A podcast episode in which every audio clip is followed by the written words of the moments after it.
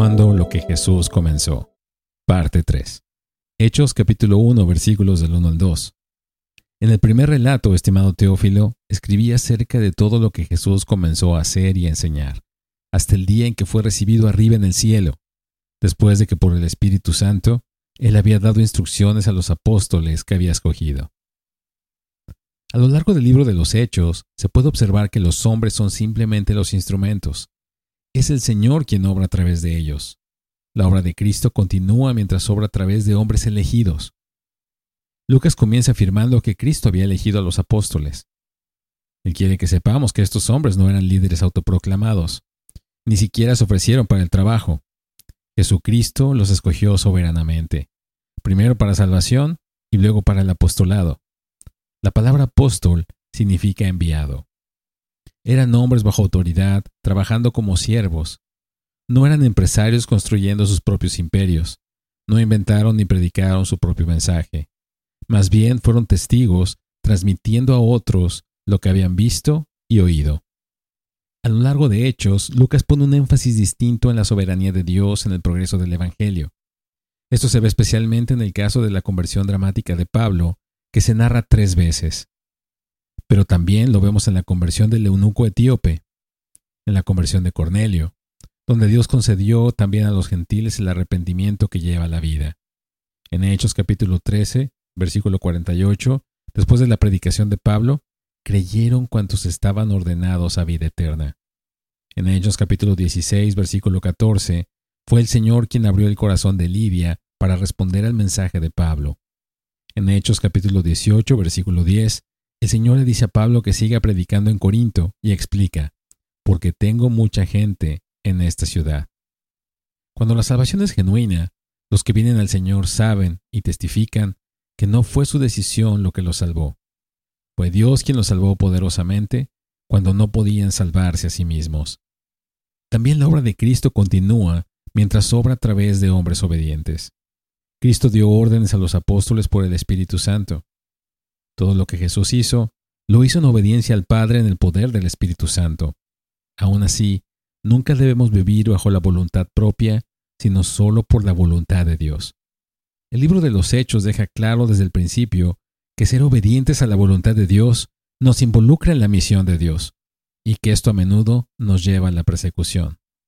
Pedro y Juan fueron arrestados y advertidos contra la predicación del Evangelio, pero ellos continuaron predicando, y respondieron de esta manera, debemos obedecer a Dios antes que a los hombres. Cuando fueron azotados, se regocijaron de haber sido tenidos por dignos de sufrir vergüenza por el nombre de Cristo, y continuaron enseñando y predicando a Jesús como el Cristo. El libro de Hechos continúa hablando del martirio de Esteban y de las muchas pruebas que Pablo y sus compañeros sufrieron mientras buscaban llevar a Cristo a las naciones. Pablo les dijo a las iglesias jóvenes, es a través de muchas tribulaciones que debemos entrar en el reino de Dios. Pero el sufrimiento no impidió que esos hombres obedecieran las órdenes que Cristo les había dado. Así también debemos ser obedientes a nuestro Señor, sin importar el costo. Bendiciones.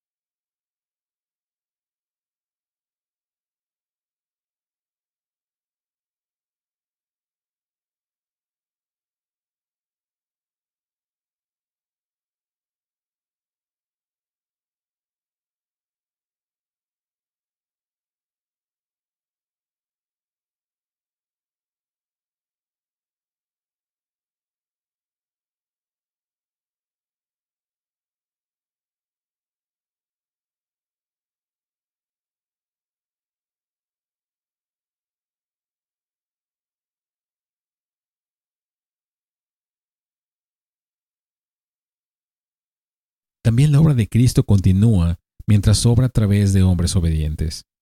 Cristo dio órdenes a los apóstoles por el Espíritu Santo. Todo lo que Jesús hizo, lo hizo en obediencia al Padre en el poder del Espíritu Santo.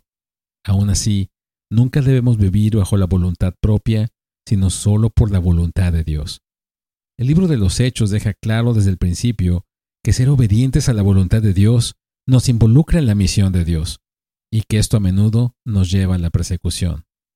Pedro y Juan fueron arrestados y advertidos contra la predicación del Evangelio. Continuaron predicando, lo que llevó a todos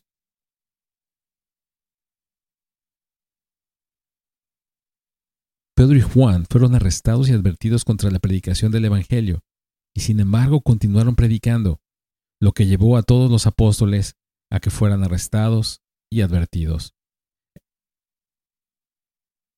Pedro y Juan fueron arrestados y advertidos contra la predicación del Evangelio, pero ellos siguieron predicando.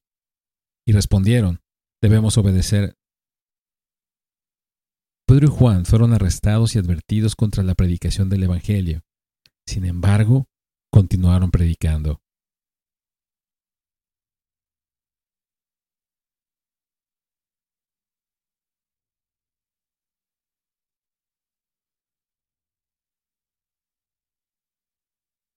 Pedro y Juan fueron arrestados y advertidos contra la predicación del Evangelio. Pero ellos continuaron predicando y respondieron de esta manera. Debemos obedecer a Dios antes que a los hombres. Cuando fueron azotados, se regocijaron de haber sido tenidos por dignos de sufrir vergüenza por el nombre de Cristo, y continuaron enseñando y predicando a Jesús como el Cristo. El libro de Hechos continuó hablando del martirio de Esteban y de las muchas pruebas que Pablo y sus compañeros sufrieron mientras buscaban llevar a Cristo a las naciones. Pablo les dijo a las iglesias jóvenes, es a través de muchas tribulaciones que debemos entrar en el reino de Dios. Pero el sufrimiento no impidió que esos hombres obedecieran las órdenes de Cristo. Pero el sufrimiento no impidió que estos hombres obedecieran las órdenes que Cristo les había dado. Así también debemos ser obedientes a nuestro Señor sin importar el costo. Bendiciones.